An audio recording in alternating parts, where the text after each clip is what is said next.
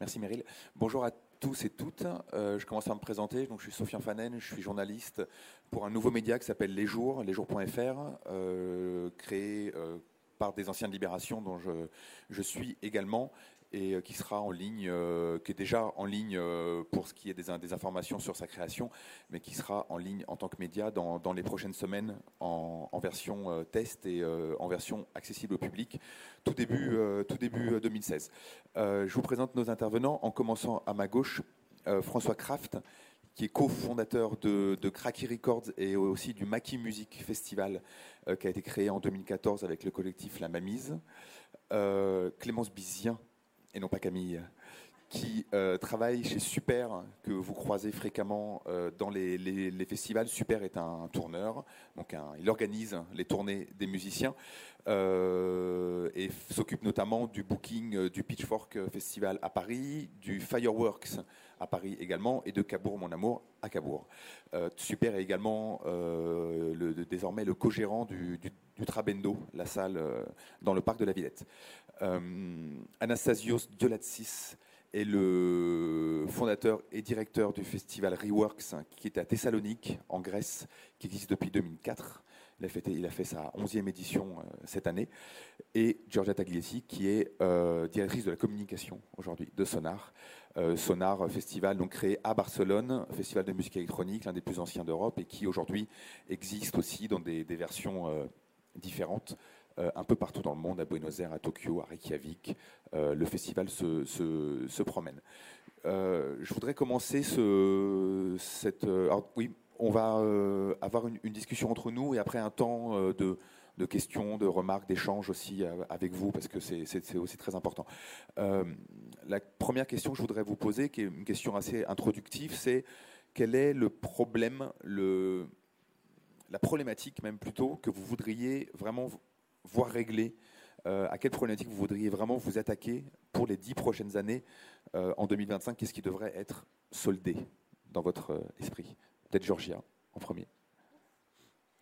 Commencer par ça, c'est. C'est une question très assez. Ouais, c'est une simple, très simple. Euh, bon, finalement, l'évolution du festival dans les cas du sonar, c'était assez, euh, assez progressif. Donc, euh, je dois dire que j'estime que 10 ans, euh, par rapport à notre expérience qui est devant toi, sont pas beaucoup. Donc euh, moi, je vois une évolution claire, euh, parfois plus certain vis-à-vis -vis le online-offline. Donc comment ça va évolutionner la musique online et euh, la culture online par rapport à ce que nous, on va proposer offline. Donc ça, je pense que ça va être les grands challenges dans lesquels on va, on va devoir cohabiter. Déjà avec ça, tu sais qu'on a, on a créé, à côté de Sonar, on a créé un événement qui s'appelle Sonar Place D, qui est un congrès euh, qui est nommé, tagué euh, Creativity Technology Business. Donc, euh, je pense que oui, nous, on, est déjà en train de penser sur un. Nous, là maintenant, vraiment, on se propose comme un événement 360 degrés dans lequel tu as toute la version, si tu veux, de la culture vis-à-vis euh, musique on stage, musique off stage, euh, art numérique, entrepreneur. donc, on essaie de, si tu veux, être un miroir assez plus complet que juste un festival. Donc, je pense que la, de, le de euh, le, le, challenge que nous, on voulait faire avec Sonaplasdi, c'est vraiment une réponse à notre question sur le futur. C'est est-ce que euh, un festival classique de musique euh, qu'on était avant. Bon, on n'était jamais un festival classique de musique, mais bon, est-ce qu'un festival que sur la musique va pouvoir rester attaché à un des formats classiques où il doit avoir plus dedans parce que euh, pour les gens, la musique là maintenant, c'est c'est pas que la musique, c'est un environnement online qui est attaché à beaucoup de choses dans une culture. Et comment réfléchir ça dans les goûts des gens et dans son évolution et dans l'évolution technologique qu'on va voir dans les prochaines dizaines d'années. Anastasios, euh, je te passe la parole. Pour euh, Anastasios va parler en anglais. Si besoin, euh, il y, a une traduction et il y a des casques qui sont disponibles par là-bas si, vous n'êtes pas à l'aise avec l'anglais. Anastasios, même, question in introductive. Quel est le, défi numéro un pour le Reworks dans les dix prochaines années?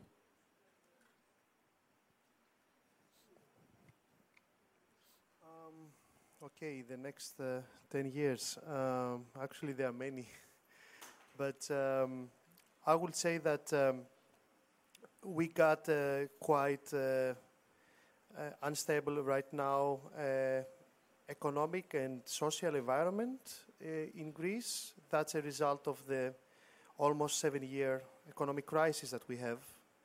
So um, for us, it's uh, it's something that concerns us a lot uh, on the way that uh, reworks can not only continue to exist, donc doit uh, se battre on, pour uh, exister offering, et de uh, continuer à proposer the, euh, la, la musique, l'ambiance du festival telle que nous l'avons fait jusqu'ici.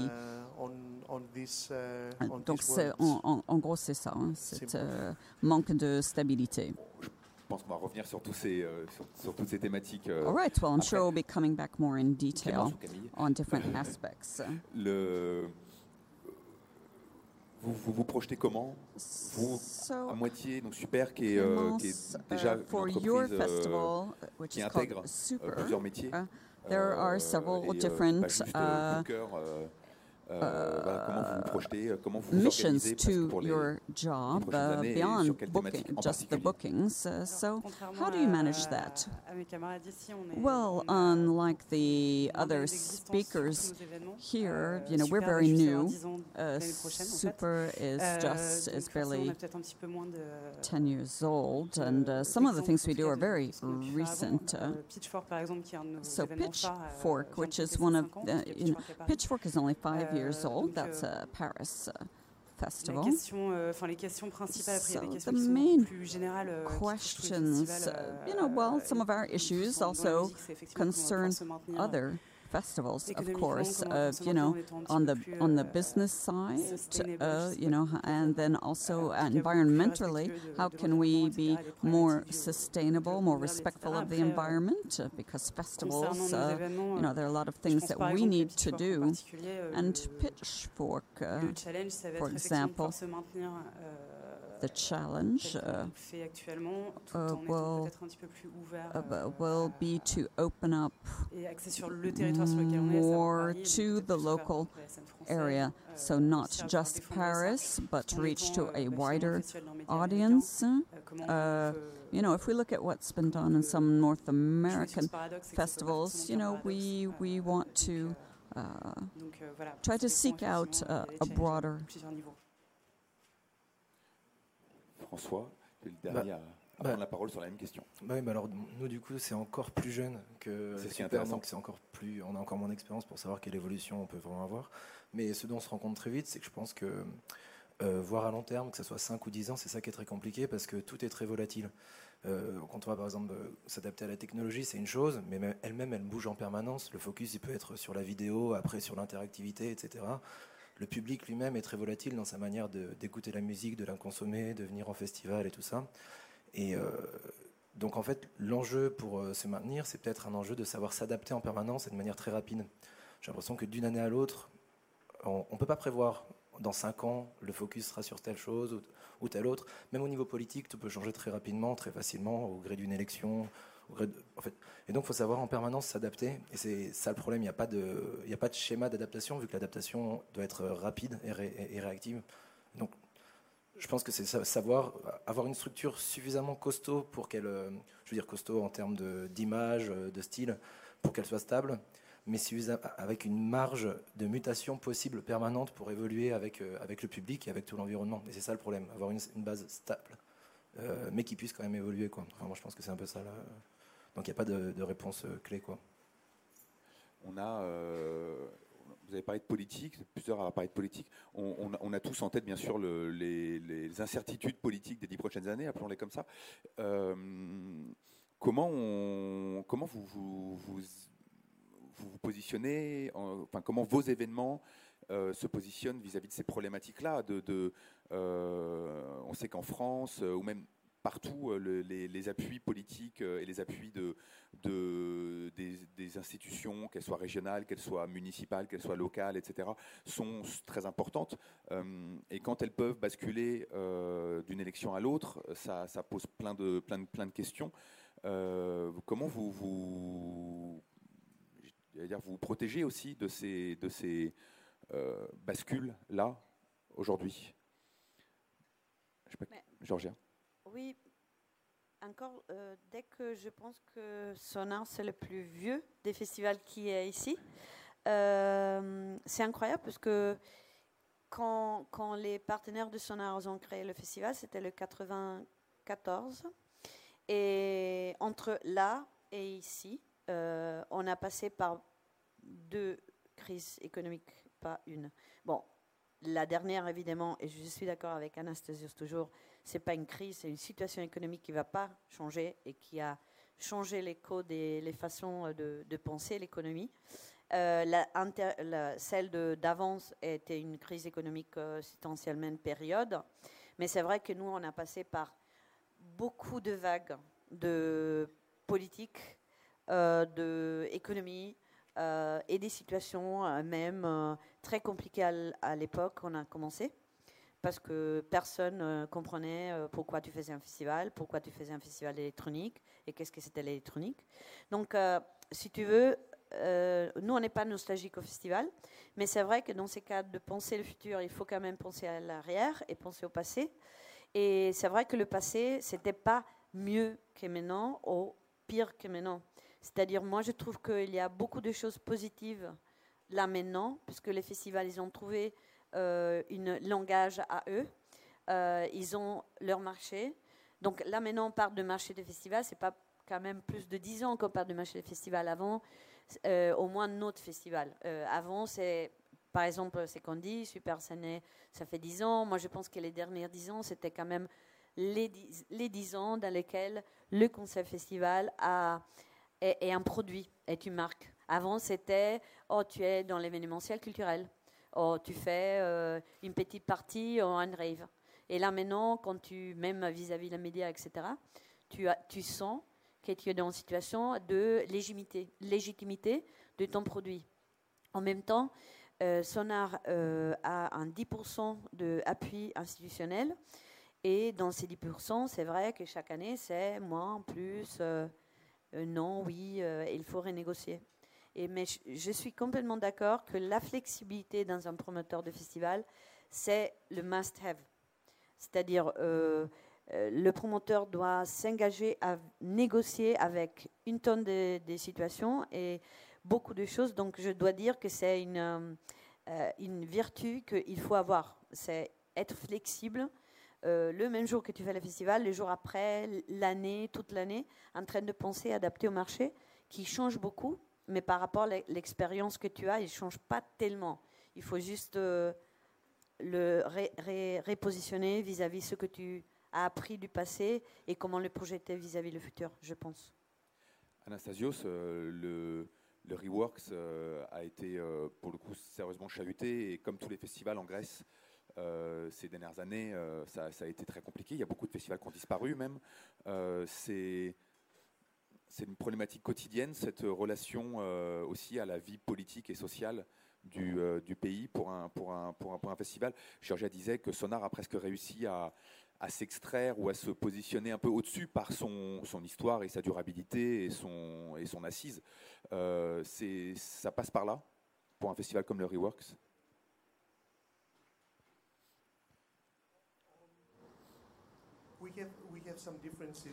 Bon, c'est vrai qu'il y a quelques différences hein, en Grèce. Bon, notre budget de la part des financeurs publics, pour nous, c'est moins d'un pour cent. Euh, donc, c'est symbolique, hein, c'est un geste symbolique, euh, euh, juste pour montrer que la ville aime ce que nous faisons.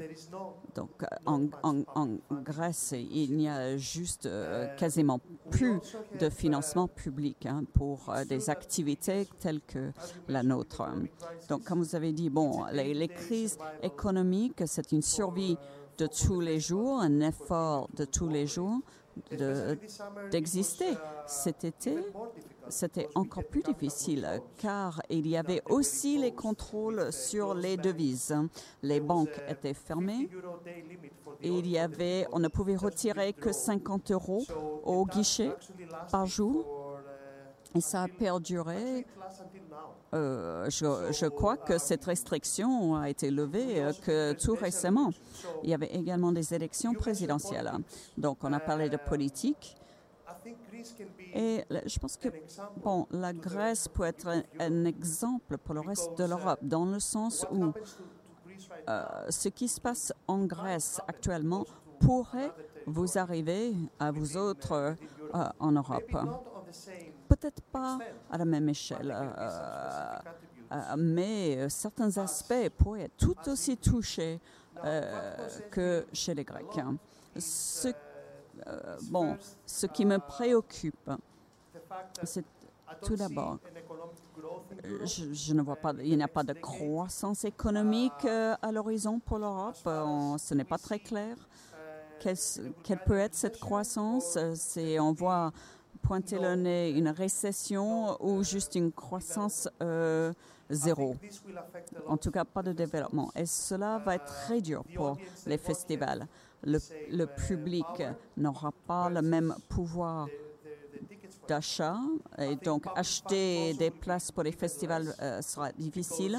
Le financement public euh, est de plus en plus réduit et donc la culture est une des premières choses qui passe à la trappe. Euh, euh, Et aussi, l'Europe est de plus en plus conservatrice. euh, je pense. Euh, et, donc, on pourrait voir des lois, la législation changer tout autour des événements, le festival, euh, le spectacle. Il peut y avoir des restrictions, des lois plus strictes. Et cela aussi pourrait euh, nous poser problème à l'avenir. Aussi, il y aura euh, bon, certains festivals euh, qui se passent en centre-ville. Il y en a plusieurs. Nous avons des cas en- à Londres, à Berlin, où maintenant ils doivent quitter le centre-ville. Euh, donc ils ne peuvent plus occuper les, clubs et d'autres salles de spectacle. Euh, C'est devenu difficile. Ça va complètement dénaturer euh, le festival où il faudrait qu'ils trouvent d'autres moyens pour survivre.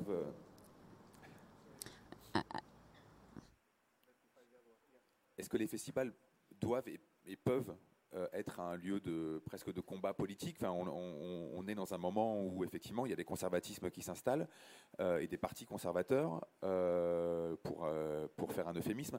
Euh, Est-ce que les festivals peuvent être aussi un, un- endroit de combat politique euh, finalement dans les 10 et même pour aller au-delà, les, les 20 prochaines années Euh, Est-ce c'est des endroits de rassemblement, c'est des endroits de rassemblement jeunes.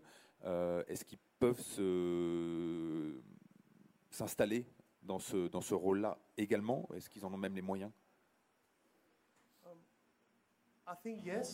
Euh, oui, je pense que oui. Euh, Bon, euh, nous sommes. c'est- La culture, c'est une question de nouvelles idées. Et la liberté, euh, c'est notre raison d'être. Donc, à chaque fois, nous pouvons être, je pense, juste un pas en avance. euh, et en Grèce, par exemple, on, était toujours euh, en première ligne. Et, et on a toujours trouvé moyen de surmonter les problèmes, rester à la pointe, devancer les tendances. Et malgré la crise en Grèce, les crises, Reworks a gagné du terrain, s'est développé. Et donc, même en temps de crise, euh, donc il y a sept ans, Reworks était un festival de deux jours. Maintenant, nous arrivons à cinq jours de festival.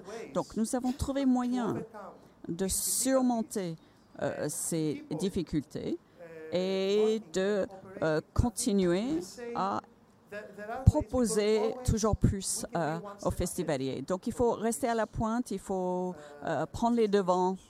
Euh, voilà, c'est ça. which, which ways did you did you use to to grow? How did you For do that? example, we have created an, an, an economic model Nous avons un modèle économique euh, qui euh, bon, est basé sur le fait que nous n'aurons pas de soutien public. Donc, nous travaillons beaucoup avec les entreprises. Euh, ce sont nos partenaires. On travaille avec eux pour trouver le budget qu'on ne peut pas espérer de la part de l'État ni la ville. Également, nous avons mis en place euh, toute une organisation chez Reworks. On- a regardé donc vers les générations euh, jeunes hein, et nous avons donc nous leur proposons une sorte d'échappatoire hein, à, euh, à cet environnement triste de politique et de, crise. euh, donc pour eux, c'est un, moment de liberté. Et une autre façon de surmonter les difficultés, c'était de regarder au-delà de la Grèce aussi, euh, euh, pour faire connaître notre festival au-delà de notre pays et faire venir des visiteurs. Et, Thessalonique n'est pas un grand capital touristique. Euh, euh, bon, les gens vont sur les îles, euh, vont à Athènes, forcément, les touristes. Mais les touristes ne venaient pas tellement à Thessalonique. Donc maintenant, on fait l'effort de les attirer. Donc c'est tous ces éléments, tous ces efforts réunis pour, euh, pour pouvoir euh, continuer à exister. Euh, J'espère que j'ai répondu à votre question. Pour revenir sur la politique, François, euh, qui vous avez monté un, festival qui est très jeune, euh, comment vous vous sentez dans ce, ce, moment politique euh, qui est dans, dans, dans lequel on est? Enfin, comment, voilà, quand on, quand on fait un, festival, est-ce qu'on euh, est-ce qu'on le fait aussi en partie ou, en- ou est-ce qu'on on est obligé au- aujourd'hui de penser à, à- à ces questions politiques? Tu veux dire euh, euh, les élections actuelles ou le, Voilà. la manière dont. euh, Et dans les dix prochaines années, voilà, il y a des, il y a des, les choses vont dans tous les cas bouger dans un sens ou dans l'autre. Bah, euh, Est-ce qu'il faut se poser tu- ces bah, questions-là mais alors, euh, quand tu parlais de positionnement, je pense pas que ce soit notre rôle d'être particulièrement positionné là-dessus. Enfin, nous, on est représentatifs. Enfin, je veux dire, à partir du moment où on travaille dans la musique, donc dans un champ plus large, euh, la création, la culture, je pense que de fait, on est déjà représentant d'une certaine ouverture d'esprit euh, créative, etc. Et même sans, sans en parler de manière crue, on représente déjà cette ouverture qui va à l'encontre de la droitisation de beaucoup de pays en Europe, etc. Donc, je pense qu'on n'a pas besoin de se positionner, que ça peut même être un petit peu euh, à côté de la plaque parfois, et ça peut créer du débat dont on n'a pas besoin. Je pense que déjà notre activité de base va à l'encontre de, ces choses-là. Après, euh, jeune festival ou ancien, je, enfin, je pense qu'on a, enfin, c'est un peu, un peu les mêmes choses. C'est sûr que ça touche et que je pense à l'exemple typique en fait des dernières élections qu'on a eues en France, avec le FN qui a failli passer à plusieurs endroits. Il y avait cette lettre de l'école des beaux arts euh, un des représentants FN, euh, des beaux arts de Lyon, un des représentants FN de la région, je sais plus. euh, Enfin bref, en lui demandant son avis qu'il avait sur la culture et qu'est-ce qu'il ferait pour les beaux arts. Et la lettre, on la voyait complètement décalée à côté de la plaque vis-à-vis de la cr- création que ça peut être. Vous voulez mettre en avant le goût du beau et de l'esthétisme, des arts nobles, enfin bon bref. Et c'est là où on se rend compte que c'est pas automatiquement des, lois ou des faits directs, mais ça peut être une politique ou une inflexion générale qui pourra aller à l'encontre de, la création, en tout cas de la liberté de création qu'on peut essayer de mettre en avant avec les festivals.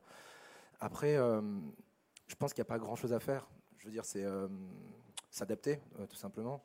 Et en dehors des, partis et des, idéologies politiques qui peuvent bouger, je veux dire, de toute manière, l'instabilité politique, même entre partis et les enjeux locaux, des endroits où on peut s'installer, sont un tout qui sont de toute manière pas, pas, pas confortables. C'est-à-dire que même une mairie, quel que soit son, son parti, un changement d'un parti à un autre peut remettre en question tout un festival monté sur plusieurs années.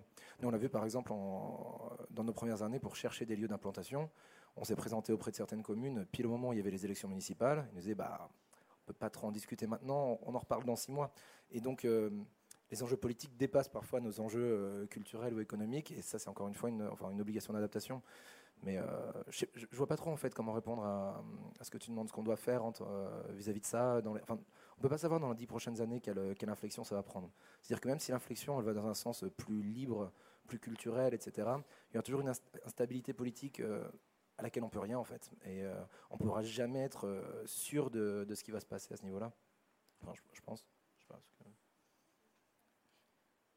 Bah, après, euh, ce qu'il ce disait aussi, euh, je pense que ce qu'on dit un peu tous, euh, la part du financement public, en tout cas, nous, dans nos festivals, est nulle ou, ou infime. C'était ma, ma, question suivante. Est-ce que une, donc, une, donc, en tout cas, clairement, juste au niveau financier, voilà, il vaut mieux se sortir de ces subventions publiques pour se protéger non, aussi. je pense pas. Par contre, je pense pas que ce soit un modèle.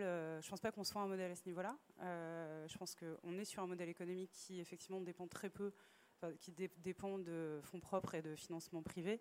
Euh, je ne pense pas forcément que ce soit un modèle non plus. Je pense que c'est super important qu'il y ait un financement de la culture euh, par, euh, bah, par les collectivités par l'État, parce, que, parce que ça fait partie aussi de notre modèle culturel français. par contre, voilà, juste parce que chez Super, on a aussi deux casquettes. au niveau juste vraiment strictement financier, nous, on le vit forcément à chaque fois parce qu'on travaille avec des festivals, nous, en tant que tourneurs et que, chaque période d'instabilité politique euh, telle qu'il y, telle y, a actuellement, et, euh, et, on a échappé au pire, mais euh, je, demande à voir aussi comment ça va se passer dans les régions par rapport aux salles et festivals avec lesquels on bosse à l'année sur l'inflexion des politiques culturelles. D'ailleurs, on le voit depuis des années. Et on est tous forcément directement touchés par, effectivement, c'est jamais exactement la même chose euh, quand euh, c'est la droite ou la gauche qui est à la tête d'une région, notamment en termes de politique culturelle, et même d'ailleurs, euh, de toute façon, c'est un mouvement général. donc, donc effectivement, sur nos festivals, proprement, à me proprement parler, on est moins touchés. Après, effectivement, ce, que ce que disait Anastasios, on, est, on sera peut-être plus touché, effectivement, sur les évolutions au niveau de législation. Euh, qui seront forcément euh, moins enclines à, soutenir des, festivals et, voilà, etc. Donc, euh, donc après, sur la question de est-ce qu'on doit être un lieu de, d'expression politique. Enfin, voilà, je partage un petit peu les, avis de tout le monde là-dessus. C'est qu'il faut aussi qu'on sache rester à notre place. Mais on est là aussi de base pour faire de la, de la création de la musique, etc. et qu'il faut qu'on soit quand même assez prudent sur euh, bah, la question de la récupération. Euh, il y a eu quand même à peu près tout et n'importe quoi depuis un mois. Donc, euh, je rester aussi un peu prudent. Donc oui, ça, ce qu'on fait, ça a du sens, mais ça avait du sens avant, ça a du sens maintenant. et, et, donc, Enfin, j'ai un peu de problème avec le fait de dire qu'on fait de la résistance, qu'on fait des concerts. On fait de la résistance. Enfin, on fait des concerts parce que c'est notre métier en fait, et c'est pas à résister, c'est juste normal. Mais voilà on a abordé également la grande question de, l'économie, de l'économie des festivals qui, euh, qui, s'est, énormément transformée et qui va probablement continuer à se, transformer. Euh, j'ai une question très large. Est-ce que euh, pour, être un festival, pour continuer à être un festival dans les dix prochaines années ou pour naître en tant que festival dans, dans la prochaine décennie, est-ce qu'il faudra être avant tout différent ou avant tout être euh, gros, euh, avoir des, grosses maisons derrière soi, des, euh, voilà, des grosses structures, des, grandes marques également derrière soi. Est-ce que comment vous, voyez ça par rapport à ce qu'on là où on en est aujourd'hui et là où, on va dans les dix prochaines années? Georgia. Alors gros pour moi dans les dix prochaines années c'est c'est pas de tout ce que je vois, parce que je crois beaucoup à la transversalité euh, de l'économie aussi. C'est vrai qu'on euh, parle d'une crise, mais on parle aussi du boom de l'économie horizontale, dans laquelle j'y crois beaucoup. Euh, l'économie collaborative. donc l'économie collaborative, pour moi, c'est quelque chose qui est hors discussion parce que c'est pas encore légalisé d'une façon, euh, c'est-à-dire la loi c'est son premier problème, mais c'est une réalité énorme qui doit pas être, euh, si tu veux, une idée qui vient de Cupertino avec Airbnb et Uber, etc. Mais c'est une réalité de structure euh, mentale que les jeunes vont avoir bientôt comme quelque chose de comme le bébé qui prend son iPhone. Hein. donc il y aura un, mec qui a 18 ans et qui pense pour monter un festival, je fais un crowdfunding, je parle avec mes copains et, j'organise tout ça transversalement en horizontal. Donc déjà ça, ça exclut euh, pour moi la projection de penser euh, on va tous être euh, gérés par des grandes marques. en effet, je pense que si les réseaux sociaux en permettent de atomiser si tu veux, la concentration de festivals dans un festival, c'est-à-dire tu as tes moyens pour communiquer, ils sont presque gratos et tu peux les communiquer bien autant que tu es grand ou petit. Et moi, j'ai, par exemple, je sais pas, la moitié de followers en Facebook et Glastonbury. Mais par rapport à, offline, évidemment, Glastonbury, c'est cinq fois plus grand que moi.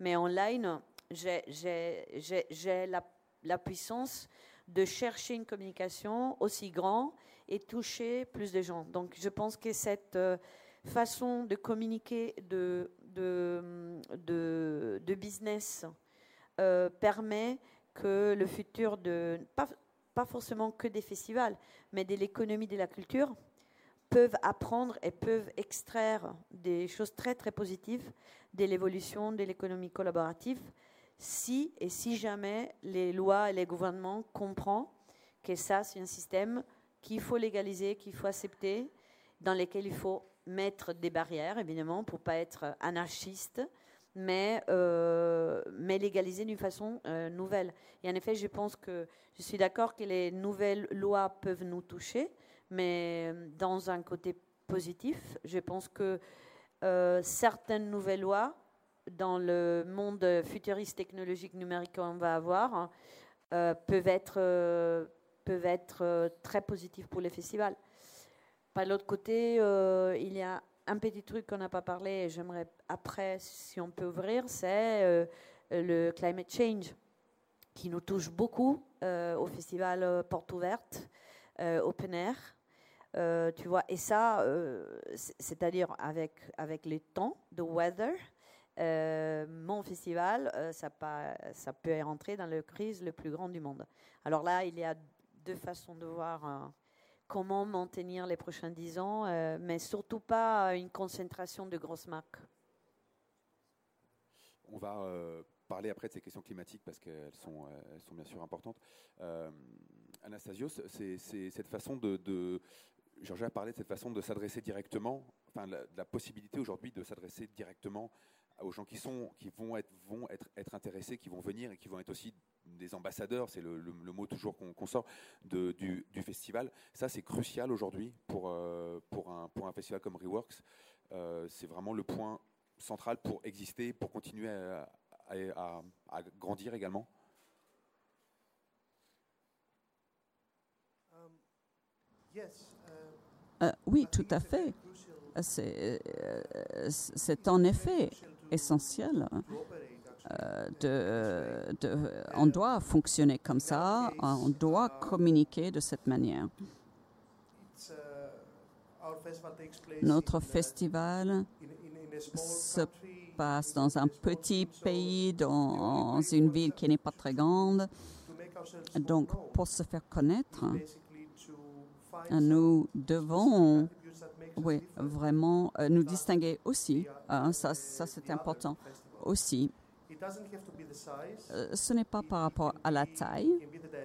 Ça peut être l'orientation ou les caractéristiques particulières ou la situation géographique, ça, les salles ou, et donc, nous avons choisi septembre, par exemple, car en septembre, euh, la météo est toujours très clémente euh, en Grèce en septembre. Bon, c'est sûr que le changement climatique euh, change beaucoup, nous le ressentons. Nous, en, en, 10 ans, nous avons vu des changements lors de notre festival en termes de météo. Mais pour revenir au sujet, nous avons choisi septembre car euh, les, gens peuvent combiner aussi des visites. Euh, donc, euh, une bonne météo, écouter la musique qu'ils apprécient et visiter. pour nous, c'était aussi euh, une bonne idée d'exporter, mais d'une autre manière. Euh, C'est-à-dire créer un réseau avec des partenaires à travers l'Europe, organiser des événements où nous euh, des artistes des Grecs avec des artistes locaux. Dans ces, ces- ces- on appelle ça des événements pré-reworks. Et euh, donc avec différents partenaires dans différentes villes. Donc le concept pouvait être très différent d'une ville à l'autre. Et cela nous a aidés en fait pour faire connaître euh, Reworks. Donc c'est comme ça que nous avons procédé avec une stratégie d'expansion et pour faire connaître Reworks de Thessalonique. Car nous n'avons pas les mêmes dynamiques euh, euh, que, par exemple, les grands festivals en Allemagne, au Royaume-Uni euh, ou en Espagne. Clément, sur cette question de, dirais purement éco- économique, des formats de festivals, etc., euh, on le voit en France, il y, a des, il y a des rachats de festivals par des grands groupes, euh, euh, il y a des, même dans le monde globalement de- du spectacle, il y a des fusions assez, assez puissantes en ce moment, des rachats de salles, des rachats de, voilà, de, de- de tourneurs même et tout. C'est... C'est pas notre cas encore pour l'instant. Voilà, mais... À moins que tu aies une On info. reste, non, non, on reste indépendant. Mais c'est euh, ouais. Est-ce est-ce qu'- est-ce qu'il y aura euh, le, très gros festival et le très petit festival dans les dix prochaines années pour, pour faire une caricature hein? En fait, j'espère pas. Enf- Enfin, euh, il va toujours y avoir les très gros et ça continuera à être très gros. Et de toute façon, si ça se passe pas en France, ça se passe sur les autres territoires et c'est au, moins extra-européen parce que, on parlait aussi de, enfin, il y a peut-être quelque chose dont on n'a pas parlé parce que là, on est en- entre Européens. Mais euh, on a aussi une, une sacrée concurrence euh, côté euh, américain, côté asiatique aussi maintenant. Euh, et quand je parle de concurrence, je parle tant au niveau euh, de la structure économique d'un festival, mais aussi, par exemple, ne serait-ce que même au moment du booking des artistes, qu'on n'a pas du tout les mêmes moyens que euh, des festivals américains qui peuvent, mettre globalement euh, trois fois le prix de, de- ce que, par exemple, on peut mettre. Euh, après, sur, euh, sur euh, la taille des festivals, euh, de toute façon, j'ai pas l'impression que c'est ce que veulent les gens, hein, d'aller sur des plus en plus gros festivals. Je, vois quand même l'émergence de. je vois par exemple Maki, je suis désolée, je suis pas encore venue, mais je vais venir. Euh, Oups. Euh, je sais pas, même en France, il y a vraiment plein de petits festivals qui. Bon, voilà, nous, on, s'essaye, euh, on travaille avec la Blogothèque et Premier Amour sur Cabourg. euh, c'est volontairement un festival qu'on veut garder petit, avec des budgets qui sont petits, avec euh, des groupes qui, du coup, sont petits aussi, euh, d'une certaine manière. Euh, sur. sur euh, il y a plein de, ce qu'on appelle des boutiques festivals, et ça, je pense que c'est vraiment ce qui fonctionne énormément en ce moment, parce que les gens ont plus envie de se retrouver euh, sur, euh, sur des, festivals euh, de, de plusieurs dizaines de milliers de personnes, euh, parce que c'est une expérience qui est aussi très intéressante, et j'imagine que ça doit continuer à exister aussi. Mais euh, ce qui serait bien, euh, d'une certaine manière, c'est que durant ces dix prochaines années, des petites expériences euh, puissent continuer à coexister avec des plus grosses machines sans pour autant que et, et sans pour autant que tout le monde ait la vocation à croître en fait en termes de fréquentation, de budget artistique, etc. Nous concernant, par exemple, on en parlait tout à l'heure, on est on est intrinsèquement lié à, à la grande duel de la Villette, euh, à Pitchfork. Je ne vois pas comment on peut faire autrement. À un moment donné, on a poussé les murs autant qu'on a pu. On est arrivé à 8005 par jour. On n'ira pas plus loin parce que ça fait partie de de l'ADN du festival. Et, euh, et voilà. Et je pense à plein de, festivals et euh, en France et, en Europe hein, qui ont vocation à être petits et à la rester. parce que c'est aussi parce qu'ils défendent une vision artistique qui est différente d'un d'un Main Square ou d'un ou d'un Verster ou enfin, voilà c'est c'est vraiment deux choses différentes quoi. Et en même temps, il peut y avoir des envies de booking euh, identiques sur certains artistes, et il y a des politiques d'exclusivité euh, territoriale, exclusivité sur euh, un mois, deux mois d'été, euh, à 300 km autour de la ville, etc. c'est des choses qui se pratiquent, qui pratiquent aujourd'hui. ça complique déjà la, la, vie de l'organisation de petits festivals ou de moyens festivals. est-ce que est-ce qu'il y a des limites à, mettre à ces pratiques-là? Euh, parce qu'elles vont, elles risquent de devenir problématiques pour des petits festivals. Bien sûr. On l'a vécu euh, l'année dernière. On a participé à un festival euh, à la frontière franco-belge, donc en métropole lilloise, qui s'appelait Heartbeats, sur lequel on était en, collaboration avec deux salles de la métropole lilloise. Donc le Grand Mix à l'Aéronef et une salle de Courtrai, donc en Flandre, le De Kreun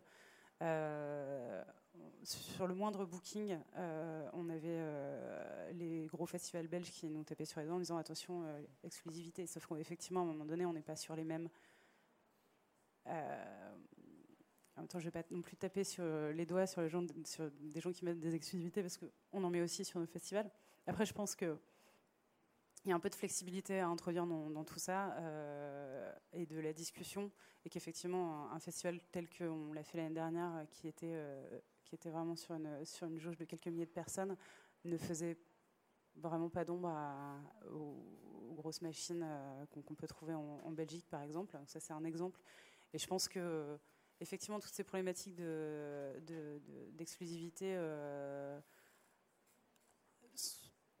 sont pas uniquement euh, sont à rediscuter, je pense, et doivent être un peu, voilà, c'est bien aussi des fois de mettre les gens autour de la table et, et de voilà, et de flexibiliser un petit peu tout ça. Quoi.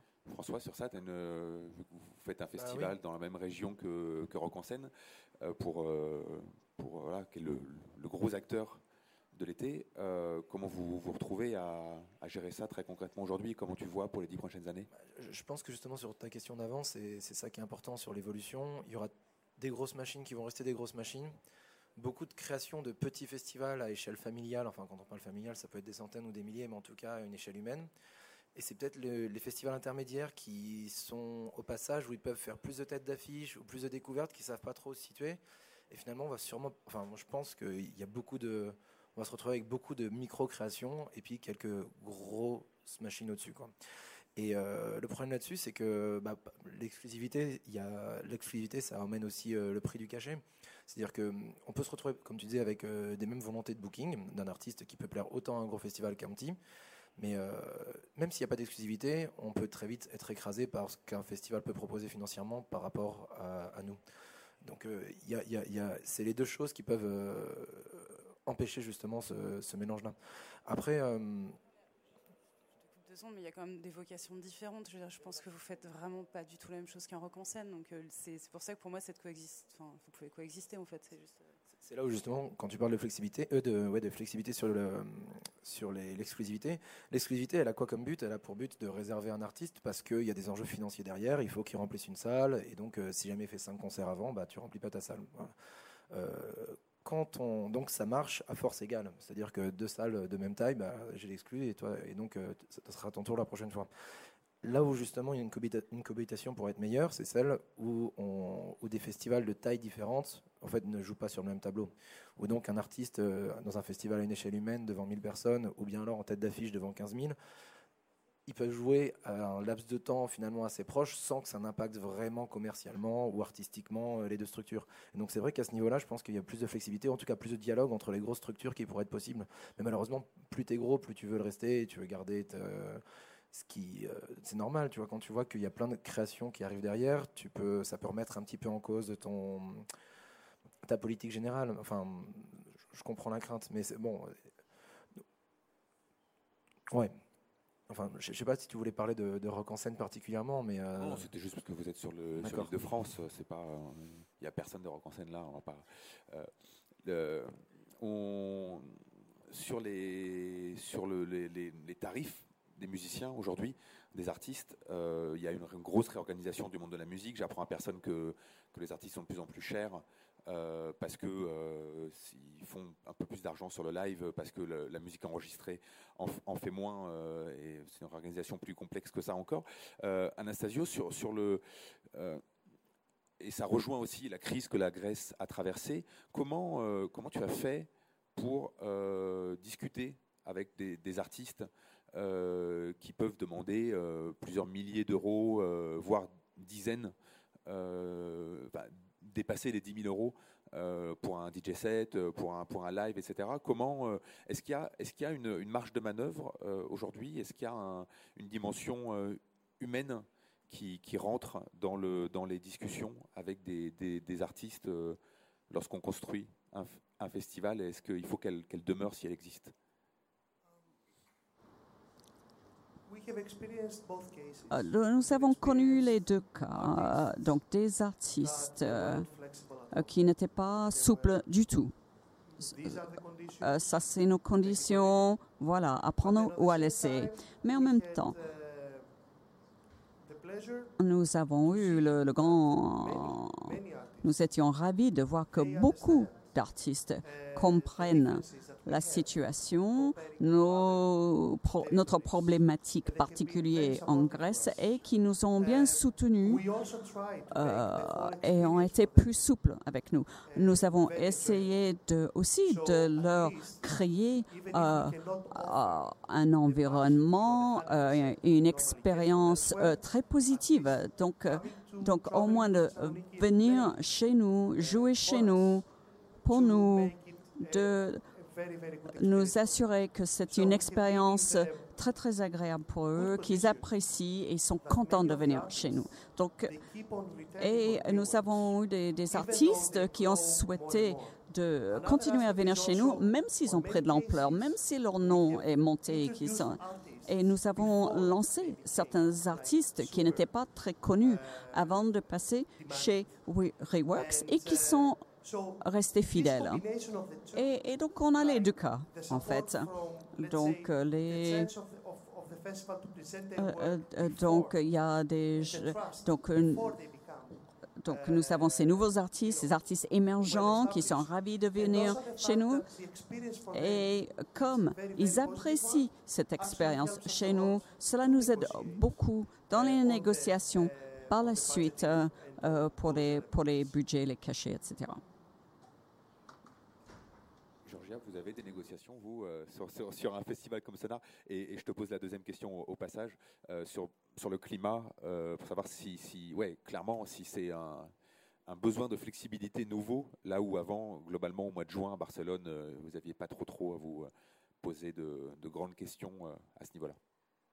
Bon, alors je, je réponds au climat first, parce que le climat, c'est très simple, c'est euh, dernièrement, évidemment, c'est très compliqué de, de penser euh, quel temps va faire. Euh, touchant bois, le sonar, c'était toujours soleil, soleil, soleil. Pendant vent, trop de soleil même des fois. Trop de soleil. Mais bon, on n'a jamais trop de soleil quand c'est un festival open air. Mais c'est vrai qu'on a... moi, j'ai l'angoisse. parce que c'est vrai que la semaine avant le festival tous nous, on est stressés, mais tous nous, on se réveille, on regarde l'iPhone avec le weather report et qu'est-ce qu'il va faire, euh, le vent, le pluie, euh, machin, la prod. Il y a beaucoup d'argent en jeu sur la production. Et cet argent, c'est vraiment un argent que personne ne voit s'il ne bosse pas dans les festivals. Et, c'est le risque que tu as avec le climate change est énorme. Peut détruire, euh, dans les cas de bloc, euh, c'était clair en Angleterre, bloc était détruit financièrement par, euh, par, un, storm et des problèmes de production avec ça. Et, et ils sont restés trois ans hors les jeux du festival. Et on a beaucoup parlé avec George de ça, même s'il y avait un problème de production, il y avait un grave problème de, de WADA. Et je pense que ça, c'est quelque chose à penser. De plus en plus, je pense que euh, les gens pensent indoor euh, parce que c'est plus safe. Et, c'est vrai que ça vient aussi, je pense, changer euh, les festivals d'été. je pense que ça va beaucoup changer parce que sinon, tu you bet all your money on, on your event, which is a very big money you bet. And uh, for force majeure, tu dois canceller tout et finalement, l'événement n'est pas là. Tu as une grande crise réseaux sociaux. Alors là, euh, tu vois, euh, la cancellation du festival euh, dû au, climat, même si c'est le climat, c'est comment tu gères tout ça. Et ça, c'est quand même un truc grand qui reste dans la tête des, des promoteurs parce que c'est un risque qui ne dépend pas de toi. Par l'autre côté, sur les bookings, alors euh, l'Amérique du Nord a fait beaucoup de mal, beaucoup de mal dans tous les sens, euh, vis-à-vis le fait que c'est eux qui marquent le pas sur, le, sur certaines étoiles qui sont les nouvelles étoiles pour le jeune. Donc euh, je pense que là, sur le headliners d'un festival comme les nôtres, normalement, on avait un, deux, trois Américains comme headliner. Là, maintenant, ça commence à être plus en plus en plus. Donc, ils sont vraiment chers. Euh, ils ne comprennent pas l'Europe, ils ne savent pas même pas qu'est-ce que c'est Sonar ou, l'Espagne, ou, la majorité d'eux. Euh, les agents euh, ne négocient pas avec quelqu'un comme Sonar et, ne comprennent pas l'importance. Et en effet, pour eux, le marché européen, c'est vraiment secondaire. et en plus, là, on a eu, par exemple, et ça, c'est tout le monde doit savoir, euh, on a eu euh, sur juin, on a déjà trois festivals en Amérique en même temps que nous. Euh, deux semaines avant nous, le même jour que nous et une semaine après. Donc là, à New York et partout. Donc là, ça va être vraiment dur. Mais c'est vrai que si tu veux, moi je suis sûre, et je pense que Pitchfork, ça, ça doit être la même chose, que il y a certains headliners euh, qui ne sont plus headliners dans 10 ans. Euh, il y a une manque de croissance de certains headliners moyens qui peuvent tenir plus de 5000 personnes, si tu veux. Euh, je pense qu'il y a un moment encore de croissement dans, de, de certains artistes, surtout dans l'électronique. Et ça, je pense que tu sais, c'est-à-dire nous, on a on parle de James Blake, Floating Points, One Not Tricks Whenever. Euh, on parle de certains artistes qui tournent beaucoup, qui fait, c'est le parfait moyen artiste, mais qui n'a pas le moyen de sortir de, de 5000, 6000, euh, machin. Donc là, c'est un problème parce que nous, on a une scène sur 15 000 personnes, c'est euh, le Sonar Club, dans laquelle on doit avoir un artiste qui tient 15 000 personnes. Et, et là, tu le coins sur le bois du dit de doigts, soit tu, tu dois le lutter avec euh, les autres festivals, soit tu, dois en parler avec les Américains. Donc c'est vrai que là, on est dans un moment de, de instabilité de headlining. Parce que si tu veux, dans l'électronique, hein, parce que si on parle euh, pop rock, alors là, on a encore tous les Rolling Stones, euh, tous les grands Jurassics qui tournent. Mais nous, on n'a pas vraiment de Jurassics. Mais euh, si tu veux, je parlais avant, euh, tous les grands headliners électroniques, ils ont déjà là entre 45 et 55 ans. Pas plus jeunes que ça. Et entre les 35 et 45, je ne vois pas beaucoup de talents qui arrivent à, tenir 45 ans. Qu'est-ce que tu fais avec ça? Tu prends l'EDM.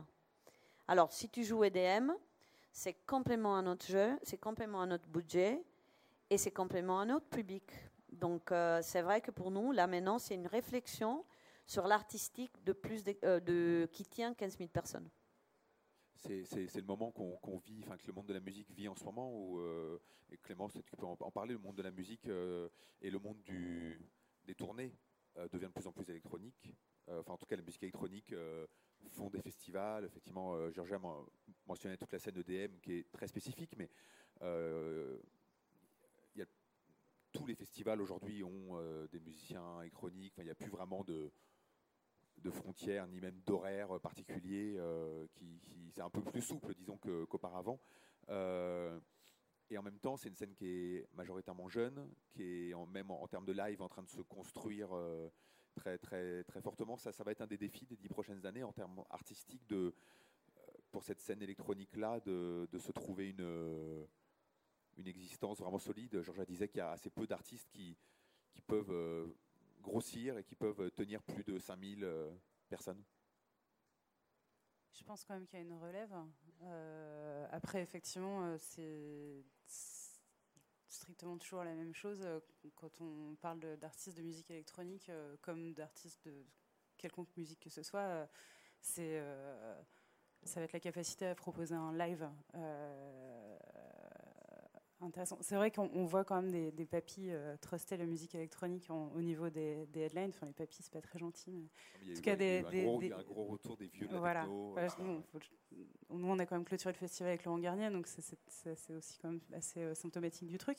Après, euh, je sais pas, je, je, je, peux pas du tout parler de l'EDM parce que euh, c'est un monde qui est tellement loin de moi. Je, je, pense que effectivement le, le, le, sonar doit se tenir un peu loin de ça aussi.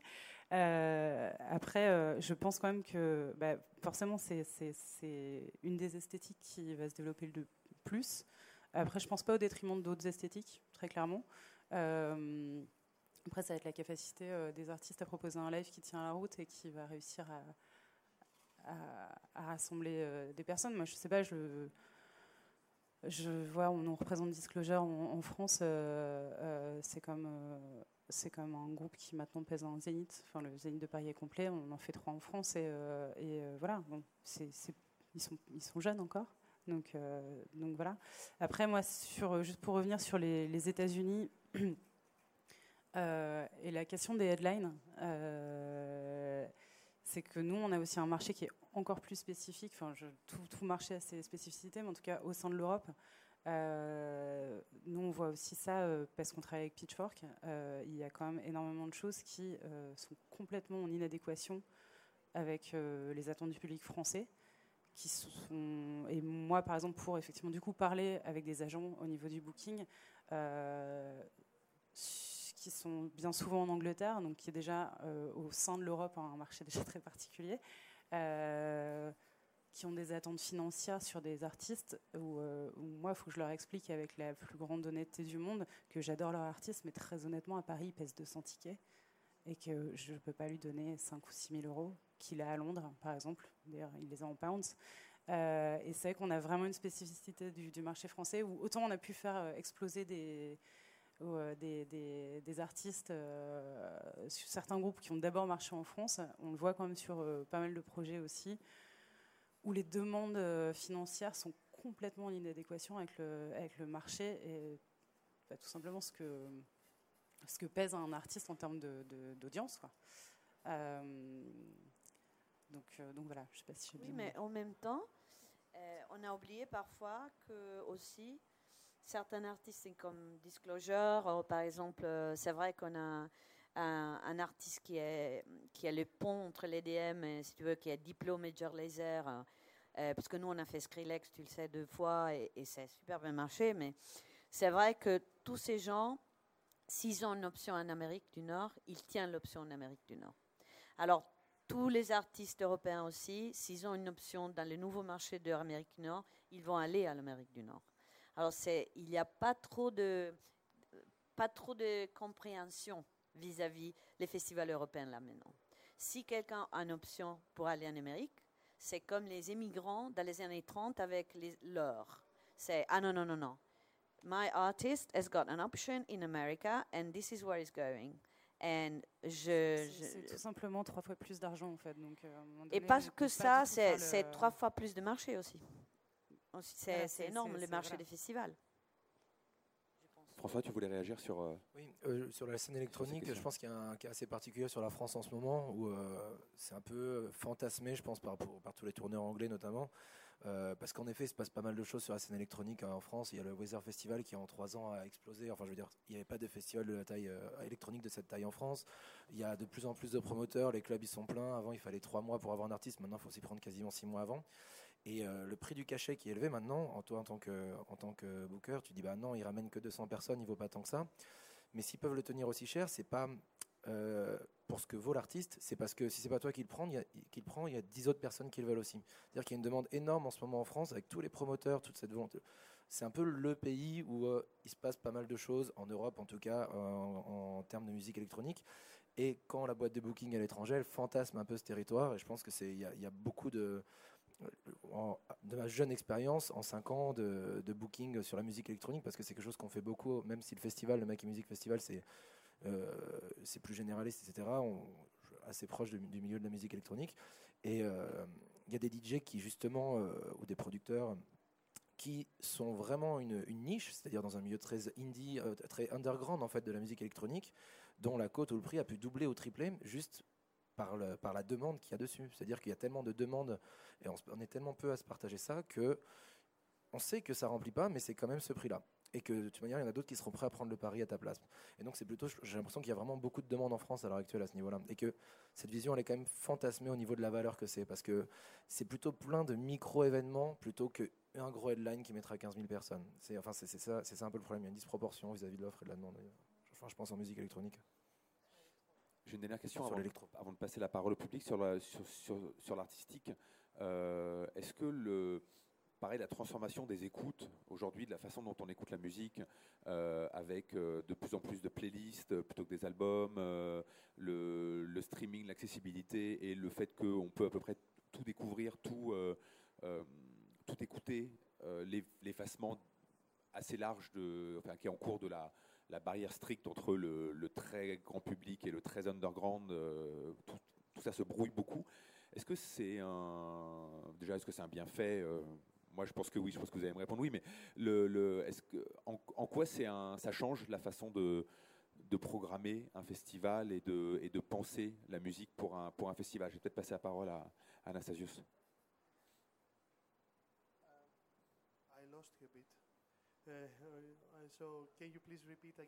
Yes, uh, sorry. Uh, do you think that the way, uh, so how is the, the, the way people listen to music now? They don't listen to albums; they listen to playlists. They're, uh, they have access to many different types of music, uh, so that, and there's no more barrier between mainstream and niche. Does this change the way you choose your artists for a festival?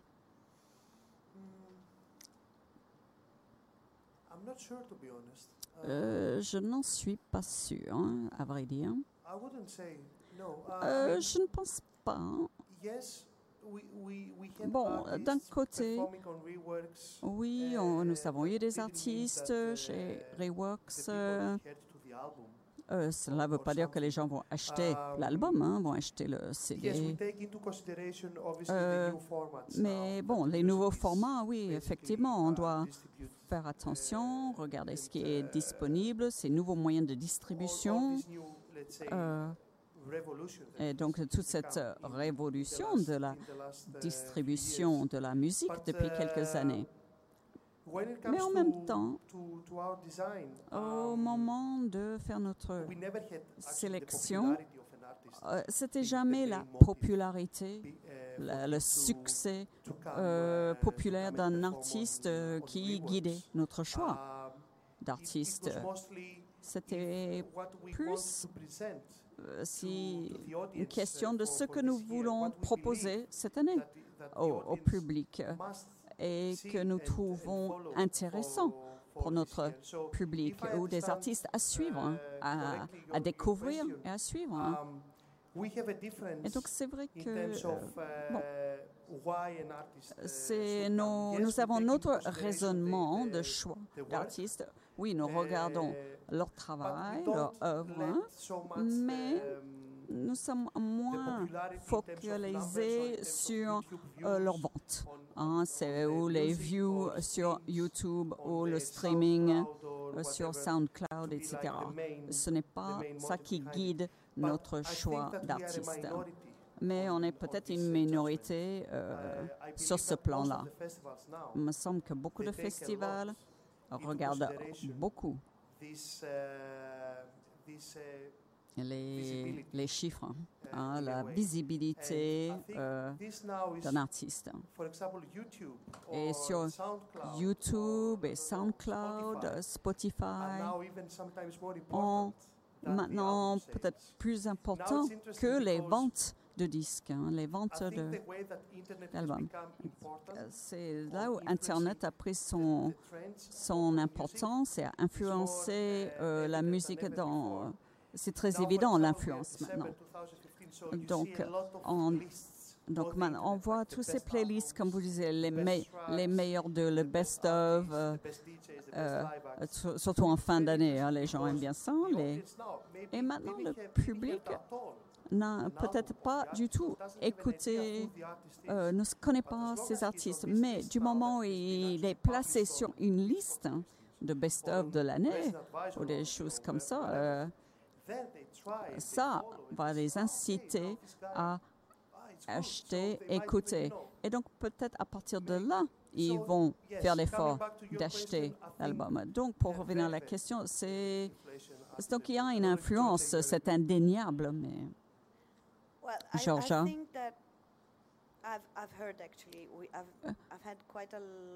J'ai discuté longuement avec les grandes maisons de disques qui euh, uh, euh, regardent ces statistiques.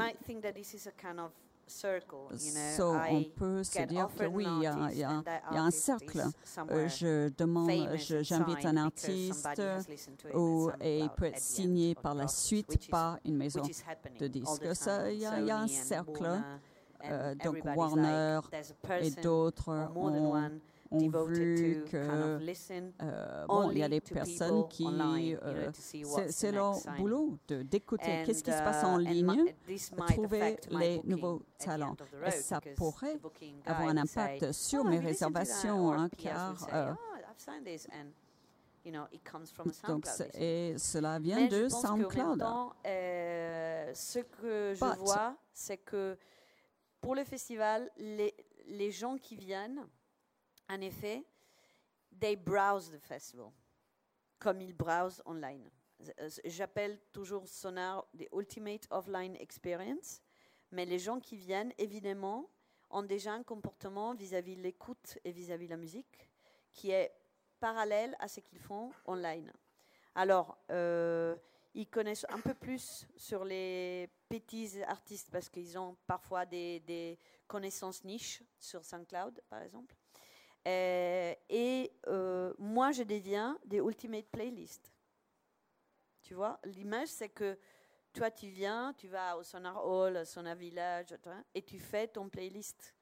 Et à la fin de la journée, il y a plein de gens qui disent Oui, mais j'écoutais un truc bien là, et j'écoutais un truc bien là, et j'écoutais bien euh, un truc dans les Red Bull. Et donc, tu, tu, tu, tu, tu deviens le the final curator of a playlist, which is actually what we are we are curators. That's, that's our but dans la vie. Clément, cette, cette, cette, cette génération playlist, euh, je sais pas, c'est pas, pas terrible comme mot, mais en tout cas, cette transformation des écoutes, euh, ça, ça, change euh, la façon dont les, dont les, les, les festivaliers se. se je vais vraiment avoir du mal à répondre à cette question. En fait, je, et, la, façon dont vous, vous, trouvez vos artistes et vous bookez vos artistes aussi. Ah oui. Tout ça, c'est très lié. Hein. Plus, sur le booking, oui, sans doute, parce qu'effectivement, on a euh, en tout cas une, écoute différente euh, qu'on pouvait l'avoir il y a, je sais pas, il y a une dizaine d'années, euh, où effectivement, on allait. je vois moi ça parce que moi mon, boulot d'abord c'est bookeuse de, de groupe donc de monter des tournées avant on envoyait des albums avant, on envoyait des. Bon, là, effectivement, on est plus, euh, on est plus au, track by track. Euh, euh, et, effectivement, maintenant, même ne serait-ce qu'en termes de, ce, que, ce que tu disais, en termes de, de médias et de promo et de relais promo, être playlisté ou être dans tel top, hein, finalement, c'est même des fois mieux qu'un article dans les Inrocks ou je sais pas quoi. Euh, effectivement, enfin, par exemple, ne serait-ce que sur, euh, pour la musique électronique, euh, Resident Advisor, effectivement, être dans les tops, c'est décisif pour tout. être, en fait, finalement, on est sur des systèmes de, de, de, rating, quoi. On est des, des, notes, des classements, des trucs. Ça, c'est le truc qui, qui, fonctionne vraiment le mieux. Et je pense que c'est ce qui va aussi décider beaucoup plus les consommateurs de musique, enfin les, les et du coup les potentiels, euh, nos publics à, à, se diriger plus vers ça ou vers ça. Après sur le, le comportement au sein même des festivals, le, le côté, euh, euh, ce que tu disais, Ultimate Playlist, je pense que ça se voit plus sur des festivals où on, on a plusieurs scènes, je pense au Showcase Festival, etc. Oui, vous, Nous, par exemple, euh, très, euh, très simple, très, enfin, particulièrement, on a deux scènes, donc euh, voilà, sur Pitchfork, c'est du ping-pong et ça joue pas du tout en même temps, donc, euh, donc effectivement, on n'est pas du tout euh, euh, révélateur de ça. Mais effectivement, euh, je le vois, mais ce qui est, assez rigolo, c'est que sur des festivals de showcase, que nous on le fait, on y va, euh, on y va chaque année. Je pense à euh, Eurosonic à, Groningen en janvier. ils ont carrément mis un, système. bon, ça fait des années qu'ils sont en, RFID sur les passes, donc on est scanné à l'entrée. Ça, ça, aide aussi pour le système de cashless pour payer ses boissons, etc. Mais ce qu'on peut faire aussi à la fin. Après, on en pense qu'on en veut éthiquement, etc. Ça soulève plein de questions. Euh, mais du coup, par exemple, à la fin, on peut euh, avoir accès à son parcours. Euh, parce que je pense qu'on a tous été sur des festivals où on a vu 10 000 groupes. À la fin, alors qu'est-ce que j'ai vu Je suis allé où Etc. Et, et du coup, là, on crée cette espèce de playlist par rapport à un comportement qu'on a eu de, cheminement dans, bah, par exemple, à la ville de Groningen, en se disant bon, bah, alors je suis allé à tel endroit, tel endroit, tel endroit. Et, donc, voilà, ça, ce serait un peu ces nouveaux comportements de playlistage comme ça qui sont intéressants à regarder. Après, je sais pas si c'est bien mal euh, à voir, mais en tout cas, c'est intéressant à voir. Quoi. On pourra faire un autre débat juste Ouais. sur, les, sur les puces RFID en festival. ouais, là, euh, je pense qu'il y a un vrai, vrai débat. Et pendant, fait- ouais, on a pendant les trans, il y a eu ça. euh, ouais. avec, euh, avec une grande base de données, Mhm. avec les publics, comment ça bouge de, de scène à l'autre et comment ça. On ne sait pas qui, mais on sait ce qu'ils font. Et, en effet, on va, on va ressortir ça dans un mois, dans lequel tu vois la majorité du public qu'on a étudié, euh, la cible, euh, qu'est-ce qu'ils font et qu'est-ce qu'ils ont vu sur vendredi pour faire une playlist finale de ce qu'ils ont aimé le plus, euh, de quel euh, st- stage is successful, etc. Et, et par contre, moi, quand je vois, par exemple, le, le, le, le- le poster, de, le line-up de, de Pitchfork, je pense que les line-up sont déjà des playlists. Et, et de la façon que toi, tu introduis ton line-up, c'est déjà une carte playlist de dire hein, ça, c'est la musique que tu vas écouter chez moi. Et ça, c'est la musique que nous, on écoute chez nous. Et, c'est pour ça qu'on parlait de curator, parce que c'est vraiment, toi, autour de Bootking et l'organisation super, évidemment, c'est la décision artistique de pourquoi celui-là et pas des autres. Et quelle ligne artistique vous avez, c'est définitivement pour moi le, le, le line-up, quoi. Moi, je pense que là-dessus, je peux ajouter quelque chose. C'est que là, on parle de festival Sonar qui a déjà une esthétique électronique, Pitchfork qui a une esthétique indie. Enfin, enfin, même si c'est large, tu vois, je veux dire, c'est pas tout à fait les mêmes styles musicaux. Et la consommation actuelle euh, de la musique des jeunes, quand tu parles de playlist des générations shuffle, c'est déjà la volonté de choisir track par track, donc c'est exactement ce qu'on dit sur les line-up, mais c'est aussi de mélanger tous les styles. C'est-à-dire que des personnes peuvent autant écouter euh, Damon Albarn et Jeff Mills, enfin, tu vois, sans, et, sans y faire attention. Et euh, je trouve que même vous, tu vois, avec Pitchfork, le fait de dire d'avoir euh, cette année invité Laurent Garnier, en tirant un peu plus vers l'électronique, c'est un signe de cette sorte d'ouverture, obligé de tirer un peu sur différents styles pour satisfaire un petit peu tout le monde. Et là, on parle d'institutions Pitchfork, donc euh, qui a une esthétique ancrée depuis longtemps, Sonar aussi par exemple. Moi, l'exemple que je peux donner avec le Maquis, c'est que euh, on est un festival tout jeune, on va faire notre troisième année, et je pense que c'est c'est pas un positionnement volontaire, mais on est assez représentatif de cette génération shuffle, où nous, notre programmation, quand on nous demande qu'est-ce que c'est, je ne peux pas dire exactement, c'est généraliste. C'est-à-dire que hum, on, fait ça dans un but déjà d'introduire différents types de musique, euh, c'est une volonté réelle de faire écouter plein de styles aux gens, mais ça peut marcher sur plusieurs scènes en passant de gauche à droite. Nous, sur une seule scène, on peut passer d'un concert de folk au début de journée et de finir par un closing par floating point. Entre, il y aura eu de la musique du monde, il y aura eu euh, du rock, de l'indé, du groove, de la house. Après, l'enjeu là-dessus, c'est de la playlist, il faut qu'elle soit cohérente. C'est-à-dire qu'on ne peut pas passer de l'un à l'autre. J'ai l'impression que maintenant, c'est ce que font les gens quand ils sélectionnent la musique qu'ils ont dans leur portable dans la journée. Ils n'ont pas des playlists complètement incohérentes où ils passent de rock à techno sans rien comprendre. Ils se font eux-mêmes des thèmes. De... Enfin voilà, c'est- c'est des. On les fait pour eux. Sur, euh, et là, et sur là les on est plateformes. cura- et, et là où on peut être curateur, c'est euh, justement amener le public à passer de différents styles musicaux, le guider. Je pense que c'est un enjeu compliqué de passer, de, pa- de passer une journée cohérente en partant de la folk, en finissant par la techno. Mais c'est possible, et c'est ce que le public fait maintenant souvent. Et euh, donc il peut soit choisir au sein d'un style, euh, par exemple le sonar, ça doit être électronique, il y a 10 000 styles électroniques dedans, et je fais ma propre playlist en allant sur les différentes scènes. Euh, soit, quand il y a une seule scène, même, là c'est un parti pris qui est même plus fort, c'est choisir la playlist de la personne sur différents styles, et lui apporter ça. C'est compliqué à faire, je pense, mais, j'ai l'impression que c'est la manière dont tout le monde, enfin en tout cas les jeunes générations qui arrivent, fonctionnent avec la musique.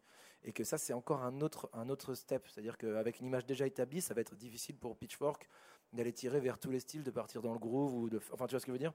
Il y a moyen d'étendre un petit peu le spectre. Pareil, c'est la question que tu posais avec le DM, etc., au sonar. Enfin, je pense qu'on se pose toute cette question de. Non, mais c'est vrai, de, de, jusqu'où est-ce qu'on peut aller?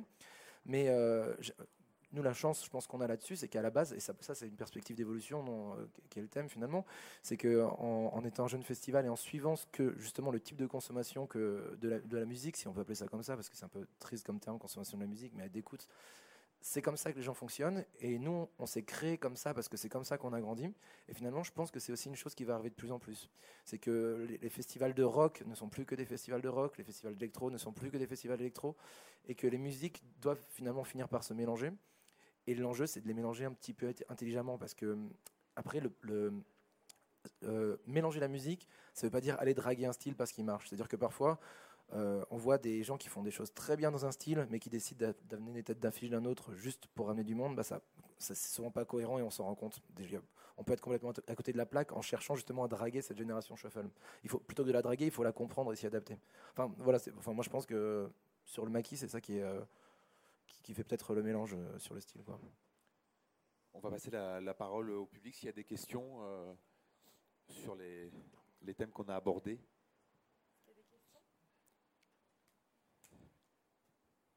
Bonjour, merci pour la conférence. Alors moi j'ai plusieurs questions. Euh, déjà la première question, ce serait pour euh, euh, Georgia. tu parlais tout à l'heure de la présence online pour le sonar, sans trop définir ce, enfin, ce que c'était. Moi je, suis un peu étranger à ça, donc je ne sais pas. Qu'est-ce que c'est? Ben, Tu parlais d'online et d'offline. Enfin, Qu'est-ce que c'est la, présence, online par rapport au offline? Mais euh, alors, Sonar euh, part d'une communication offline euh, pendant les années.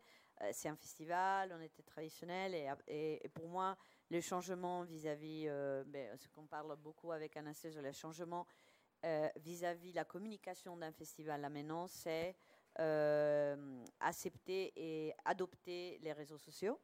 Donc, on a adopté les réseaux sociaux très, très, très tôt. Euh, parce que j'adore et je suis vraiment nerd de ça. Je pense que c'était génial finalement euh, être pas dépendant que des médias et d'avoir tes propres plateaux de communication. Donc, euh, on bosse beaucoup sur ça. On a plus d'un million de followers dans toutes les plateformes réseaux sociaux qu'on a. On fait une, en effet, on a fait une, une, accord avec Culturebox cette année. On a fait le festival en stream pendant les festivals euh, sur euh, Culture Box. On a des accords pour faire le festival en audio, un stream aussi. Euh, donc, tu vois, les gens sont online 365 jours par l'année.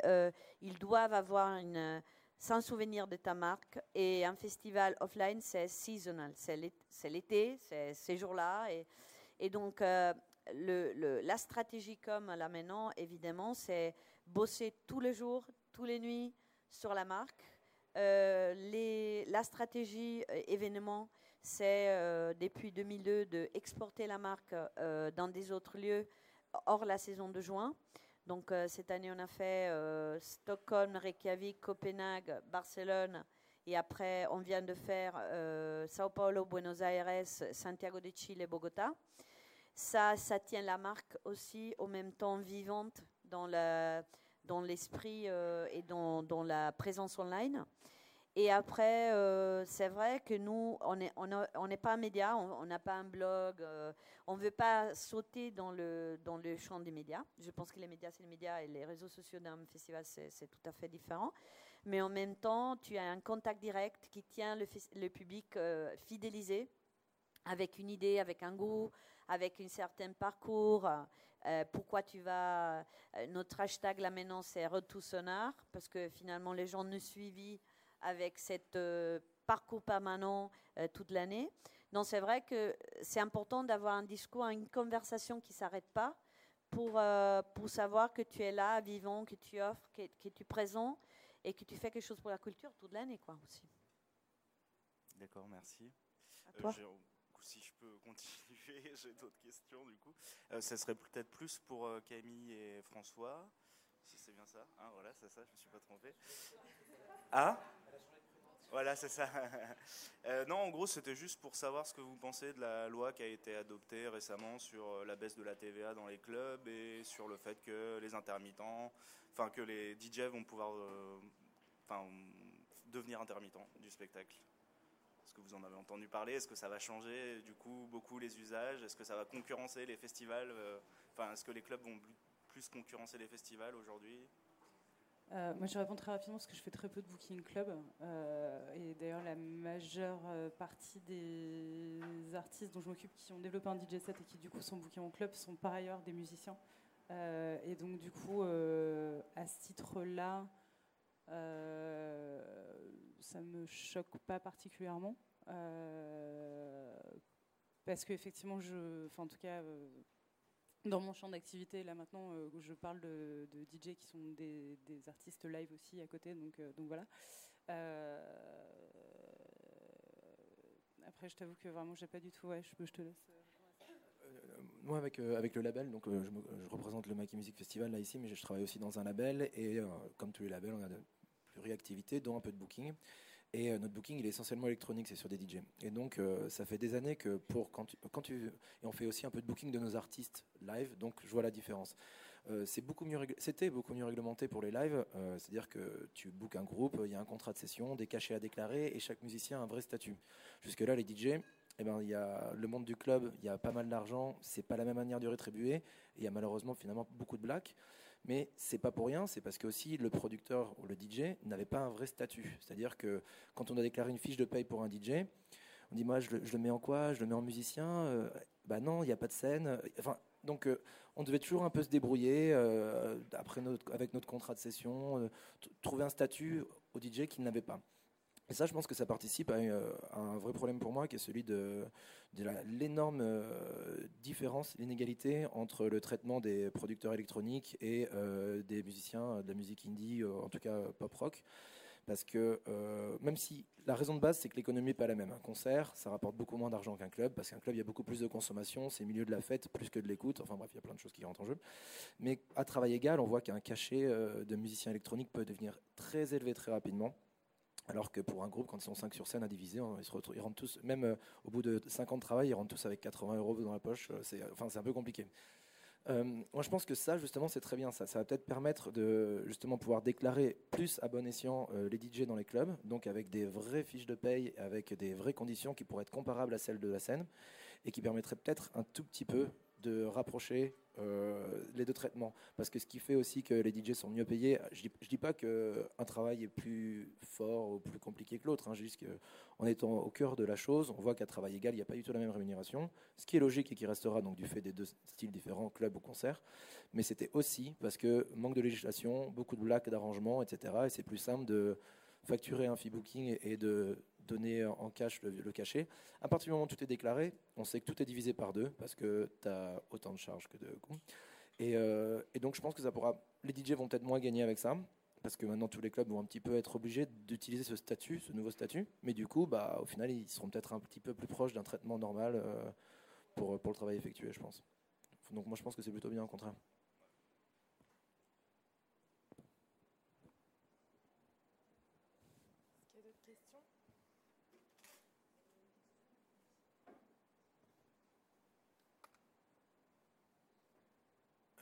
Merci. Euh, moi, j'avais une question pour euh, Clémence ou Camille, je ne sais plus comment tu t'appelles. Euh, je trouve que dans cette... Bonjour Clémence.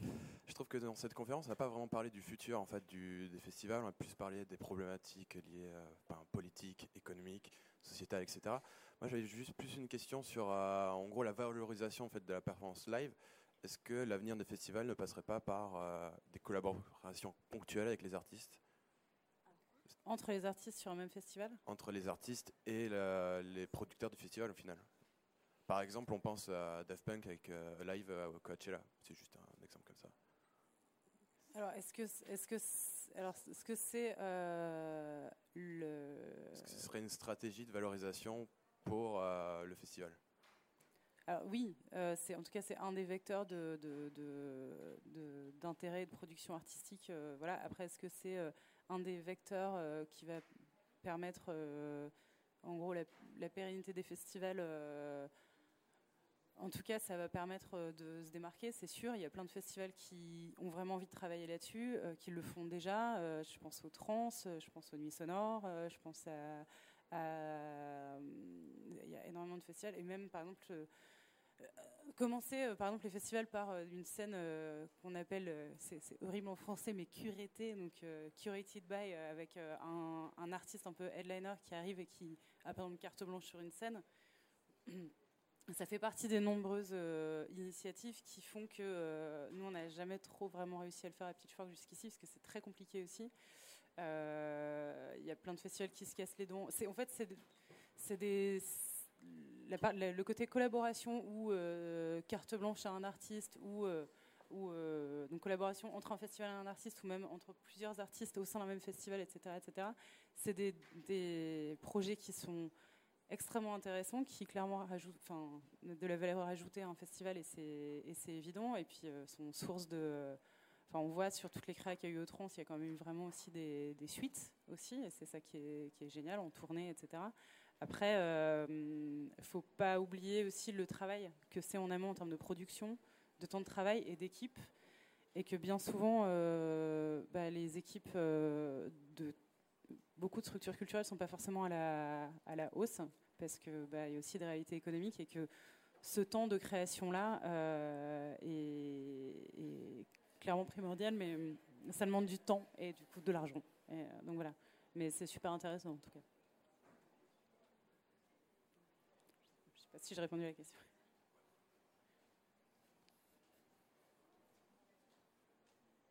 Du coup, il y en a dans, le, dans les internets je, vous les donne rapidement, comme ça les gens seront contents.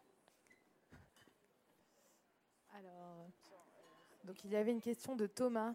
Par rapport à l'augmentation des risques, climat, sécurité, artistes difficiles à bouquer, les assurances seront-elles un frein au développement de festivals européens? Je vous laisse choisir qui répond du coup.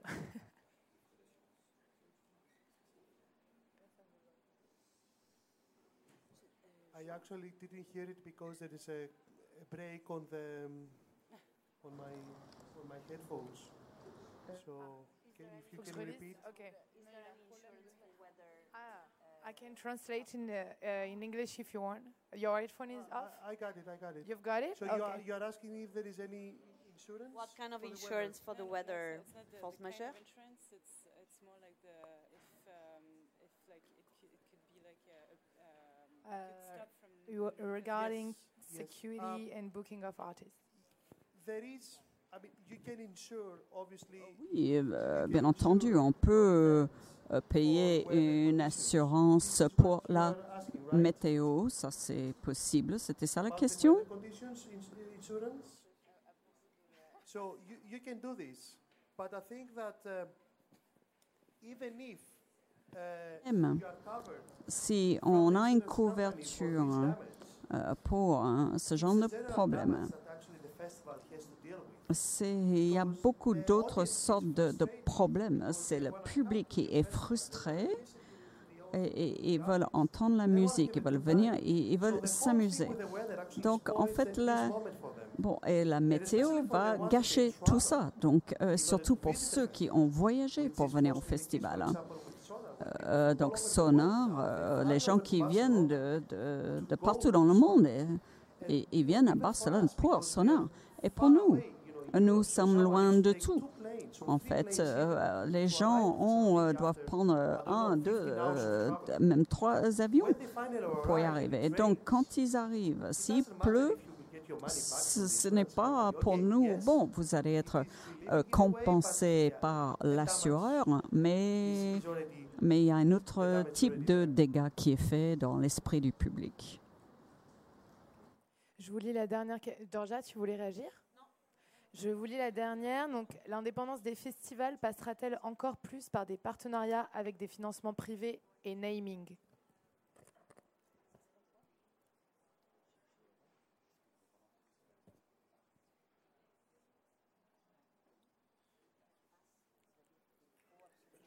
Moi, je peux commencer à donner un début de réponse là-dessus, du, peu, du, peu que je sais.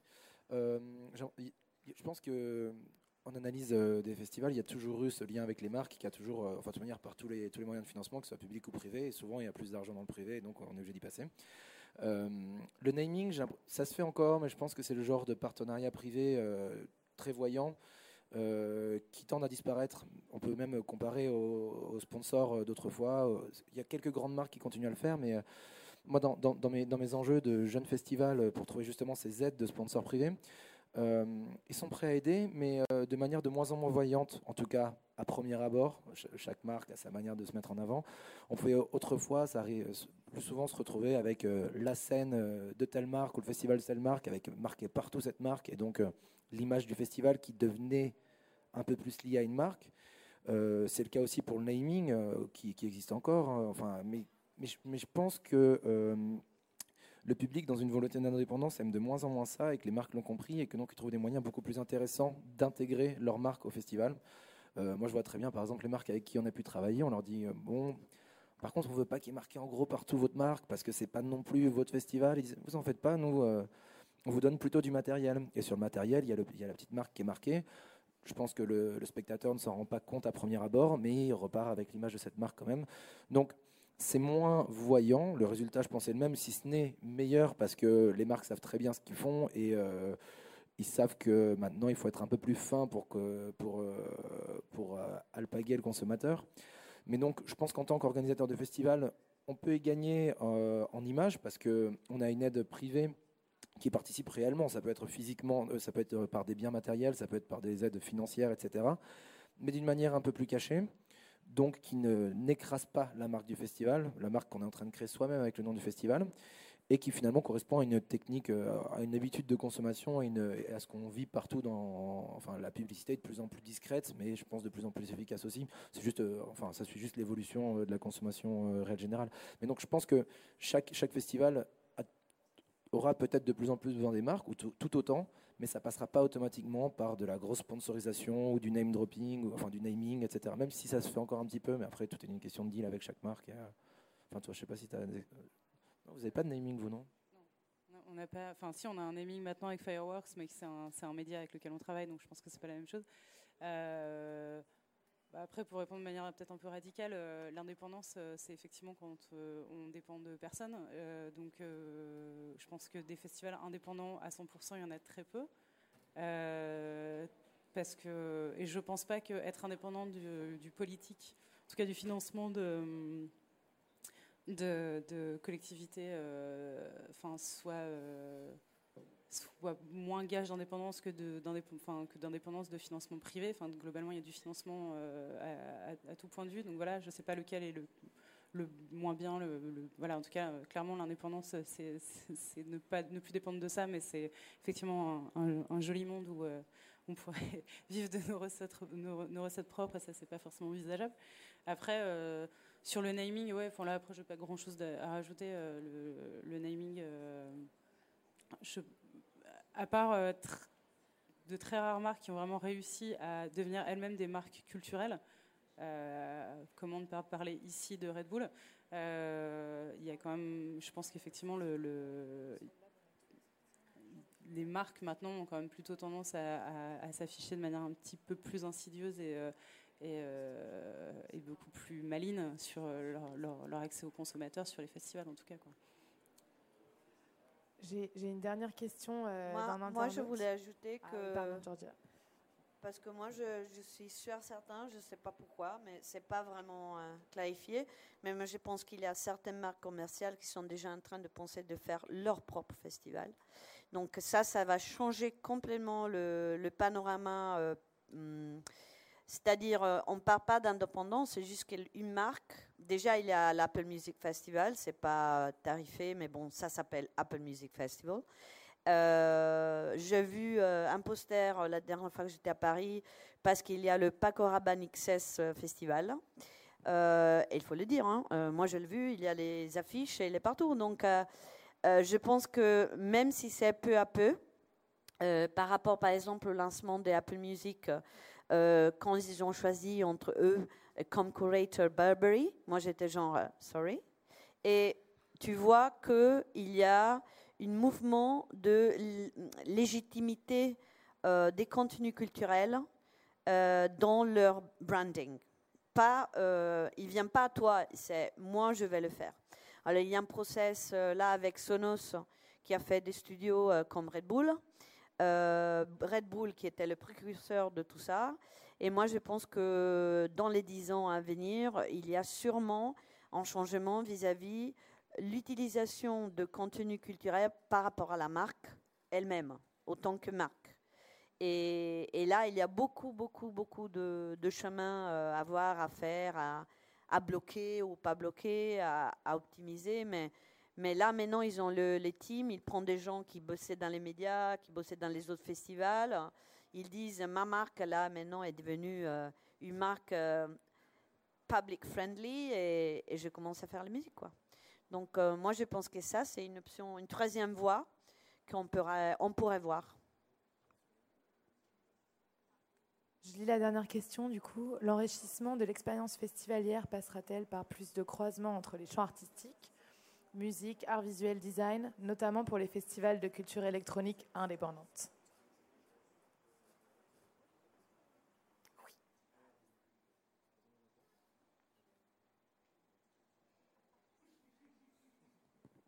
Sais pas, j'ai l'impression que la réponse est dans la question. Euh, c'est évident. Après, euh, de l'expérience festivalière, on peut rajouter euh, énormément de choses, des choses peut-être un peu plus basiques sur bah, le cadre,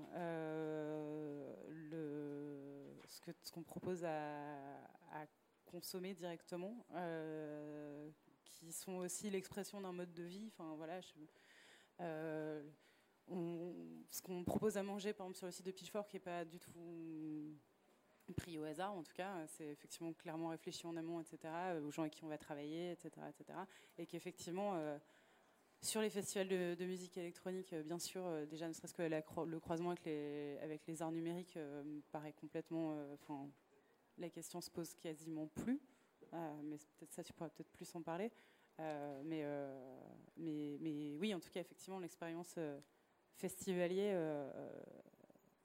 ça me, semble même complètement évident. En fait, je pense que ça passe automatiquement par ces croisements-là. Donc, c'est des croisements musicaux. Je crois qu'il y a ça dans la question, le croisement des genres, le croisement des techniques, donc les, nouveaux médias, la nouvelle technologie, tout, etc. donc, beaucoup plus de, mélange entre tout ça parce que tout simplement, euh, le public, quand il va en festival, maintenant, il cherche plus une expérience générale qu'un simple spectacle. Je pense que la, la, grosse scène sur un terrain vide avec juste un concert et je rentre chez moi, c'est plus trop ce que les gens veulent. Donc euh, ils veulent euh, l'expérience commune, ça passe donc enfin l'expérience globale, ça passe par un, pas un simple concert, mais un live show qui va avec. Et puis donc ça c'est sur le côté artistique, avec en même temps souvent des villages qui sont développés dans les festivals avec différents types d'activités, avec la, même la nourriture qui est très bien choisie selon le public. Euh, c'est ouais, une sorte d'expérience commune et c'est quelque chose qui, qui je pense, tend à se développer de plus en plus et qui est une des, ouais, une des clés aussi de développement pour faire les choses intelligemment que, tous les, que tous les arts et toutes les expériences se mélangent pour que, au final, l'expérience de chaque festival soit unique, que l'expérience vécue au Sonar soit pas la même que, que celle qu'au Rework, qu'au Pitchfork. Par ce mélange et ce croisement qui sera propre à chacun, ça donnera une expérience totale et donc finalement euh, une marque, euh, enfin voilà, qui, dépasse en fait la musique, je pense. Ouais. I can perhaps also add that, uh, um, further on what you said, uh, de plus en plus de festivals uh, euh, euh, voient autre chose qui est important. Ce n'est pas que le loisir, que le divertissement, mais également de lancer des discussions, un vrai débat comme aujourd'hui. Euh, ici, un, un forum de, de, de débat. Et et aussi d'être vraiment ancré dans son territoire aussi, d'engager avec le territoire du festival. Et il me semble, donc, bon, avant le crossover, c'était avec les arts visuels et la musique, euh, donc d'autres types, euh, d'autres formes artistiques, mais maintenant, je crois que de plus en plus, il est devenu important de euh, travailler avec le milieu de la technologie, la musique, euh, la révolution numérique hein, et des questions de politique de société. Euh, ces questions-là sont de plus en plus intégrées dans l'environnement du festival. C'est beaucoup plus que la musique et je crois que ça s'est fait.